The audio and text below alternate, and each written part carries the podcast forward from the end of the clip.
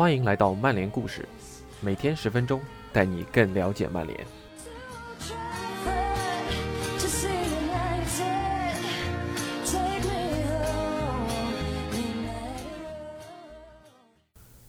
今天桑乔官宣了吗？没有。那我们大家就继续听听跟桑乔有关的内容，解解馋吧。而且我预测明天也不会官宣，所以我就大胆的把本篇内容拆分为了上下两集进行放送，看看我会不会被打脸吧。感谢温博 ATZ 的辛勤付出。以下是今天的内容：一路按下快进键的桑乔，TA 上集。二零一四年二月十三日十一点五十八分，一名十三岁的少年向世界宣告自己的存在。他刚刚开通了自己的推特账号，需要发点什么填补这个账号的一片空白。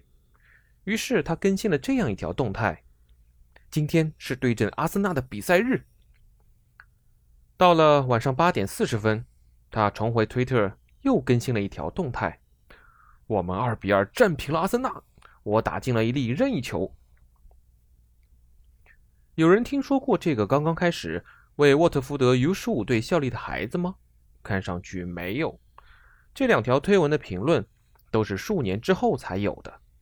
那时候他已经在多特成为了球星，而曼联球迷每天都会在他的评论区呼吁他转投老特拉福德。就像老话说的那样，人生中的一切就是发生的这么快。杰登·桑乔一直都知道这一点。我还记得他十三岁的时候，我跟他聊过一次。当时我问他：“你的梦想是什么？”前沃特福德青训教练路易斯·兰卡斯特接受我们的采访时这样说道：“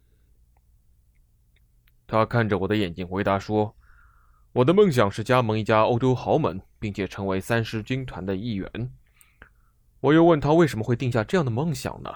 他说。”让我的家人为我而骄傲，这就是我从一开始对杰登的印象。他很清楚自己想要什么。兰卡斯特停顿了一下，我对当今足坛也有些担心。他说：“人们总是在大谈特谈所有那些可以被量化的东西。一名球员进行了多少次冲刺？他的极速是多少？完成了多少次的盘带、传球、触球？”多少次冲进进攻三区，但是那些没法量化的方面呢？杰登在这些不方便量化的方面表现得非常出色，而真正让顶级球员脱颖而出的，恰恰就是这些特质。他们的雄心有多大，对胜利和荣誉有多么的渴望，面对职业生涯能拿出多少的勇气，我从未见过哪名年轻球员能像杰登这样充满饥渴感。他找到了自己的梦想。给自己设定了清晰的发展方向，我从不认为有任何事或者任何人能够阻止他。桑乔一直都是一名快节奏的球员，他的快不只是体现在场上。桑乔在德甲赛场的时速能达到三十四点六公里每小时，跟阿方索·戴维斯以及姆巴佩的速度相差不大。还有他对自己职业生涯的处理。他在十四岁的时候离开沃特福德，加盟曼城；十七岁时离开曼城，加盟多特。而现在，比他的预期晚了一年后，他即将在二十一岁的年纪离开多特，以八千五百万欧元（即七千二百九十万英镑）的高价加盟曼联。桑乔最近在一次采访中说道：“如果你是真心想踢球，你就得为此做出牺牲。你不能感到害怕。如果你不能及时抓住机会。”你就没法成为最佳球员。不会有人指责桑乔不愿冒险或者做出牺牲。有些年轻球员会甘于待在舒适区里，将熟悉度和稳定度置于职业雄心之上。但桑乔正好相反。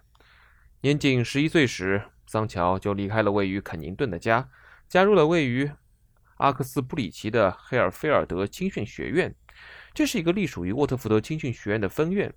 桑乔发现这段经历并不好过，他得了思乡病，十分想念家人和朋友。但是用他自己的话说，肯宁顿那个朋友圈的负面影响，意味着我必须离开那个地方，专注于我的最爱，也就是足球。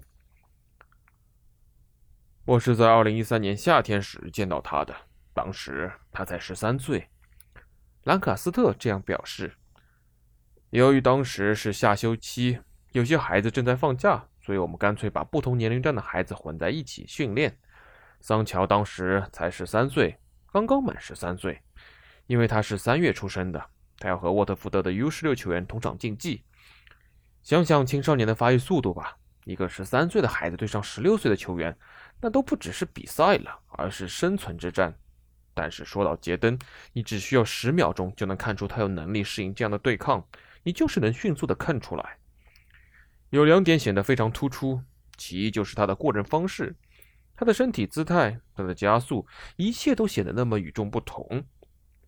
其二就是他的那份镇定，我将这类球员称作时间旅行者，他们会让你觉得时间仿佛静止了一般，其他球员眼中的一秒，仿佛是他们眼中的一分钟。即便比赛节奏提得非常高，他仍然有时间处理球，就好像他拥有冻结时间的超能力一样。然而，从另一个意义上讲，感觉桑乔的整个职业生涯都在快进一样。他在场上能高速行进，场下也显得不大安定。他是个非常好胜的球员，时刻都希望迎接挑战。兰卡斯特这样说：“没错，他有很强的得分能力。”但更突出的是他的心态。有些球员的确拥有顶级的天赋，但他们不具备必须的精神属性，最终没能成为顶级球员。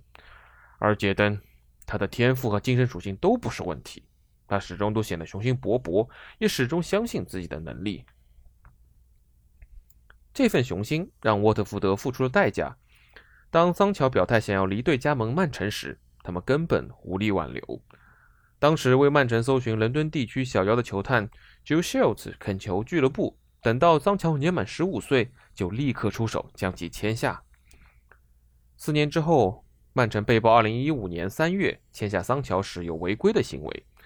作为足坛曝光计划的一部分，《明镜周刊》透露，曼城给经纪人奥巴西支付了一笔二十万英镑的款项，名义上是中美和南美地区球探工作的服务费。实则与他在桑乔转会中的角色有关。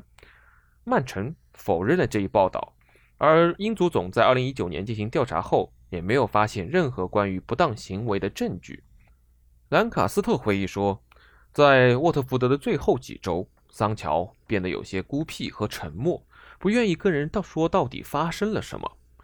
然后沃特福德收到了区区6.6万英镑的青训补偿金，最高可达50万英镑。就这样目送桑乔离队了。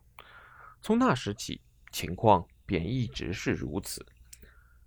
桑乔转投曼市仅仅几个月之后，曼城的部分工作人员就开始有了疑虑。他的天赋确实没话说，但是他的职业态度值得商榷。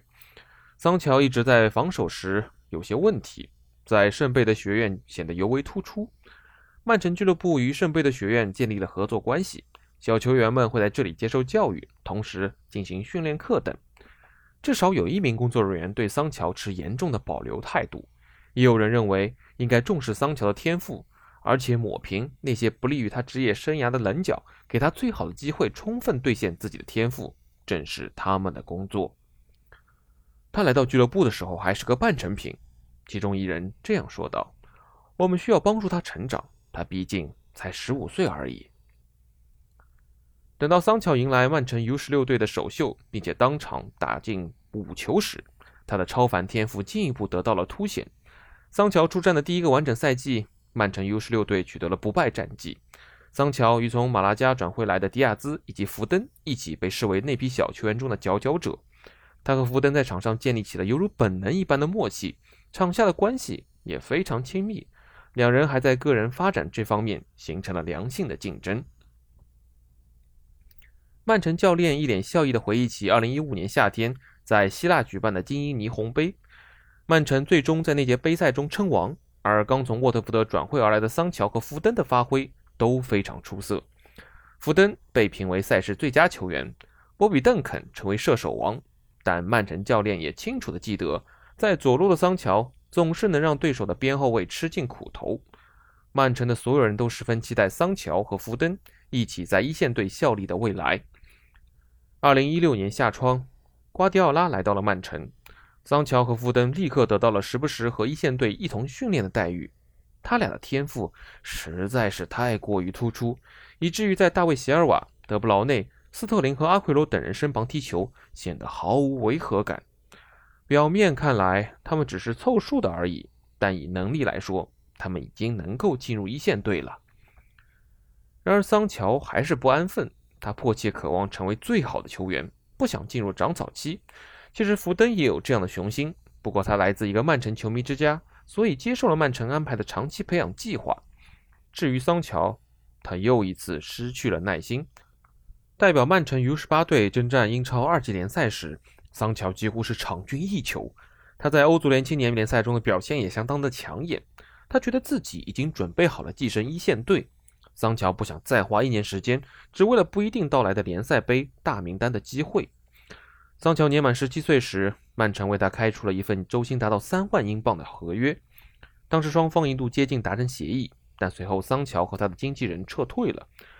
起初，曼城还以为这是他们的谈判策略，没想到最终成了一个无法解决的问题。由于曼城这家俱乐部每次有意补强阵容时，都会优先考虑转会市场，而不是自家的青训营，桑乔已经不想跟他们继续纠缠了，他想要离队。按照计划，桑乔原本应该跟随曼城一线队一同参加季前赛之旅，但随着双方的合约纠纷愈发的严重，桑乔最终无缘大名单。而迪亚兹和福登在季前赛中贡献了精彩的表现。当曼城一线队在美国热身的时候，桑乔理应和同龄的梯队一起训练，但是这样的安排对于桑乔而言毫无吸引力。桑乔和曼城的关系进一步恶化，于是出现了更严重的纪律问题。瓜迪奥拉尝试说服他，俱乐部有那么一条通向一线队的通道。穆巴拉克也亲自出动担任说客。然而，桑乔已经下定了决心，他不可能耐心地坐下来等待自己成为年仅二十一岁的萨内的替补。桑乔已经不想再等了。二零一七年九月的转会窗截止日，切尔西正在运作喝水哥的交易，利物浦正尝试签下张伯伦。一名英格兰球员勇敢地踏入了未知的领域。桑乔正前往德国加盟多特蒙德。这笔转会的初始费用只有区区八百万英镑而已。桑乔自己表示：“现在是时候迎接新的挑战了，我也可以充分兑现自己的潜力了。”多特体育总监佐尔克将桑乔称作欧洲足坛最棒的天才之一，而且明确地表示，这个十七岁的年轻人一定会为多特出战。瓜迪奥拉只能叹口气，表示自己和俱乐部已经用尽了全力来挽留桑乔。他说：“曼城原以为能和桑乔就续约事宜达成一致，但桑乔和经纪人已经改了主意。那个时候，双方已经不可能再谈判了。我们已经尝试过了，做了能做的一切，但我认为关键点并不是薪资。”曼城主帅这样说道。也许他认为自己能在多特获得更多的出场时间，我也能理解。他认为转会至多特后能比留在这儿得到更多的出场时间，但我不知道之后会发生什么。以上就是今天的内容，感谢您的收听，明天下期节目我们接着聊。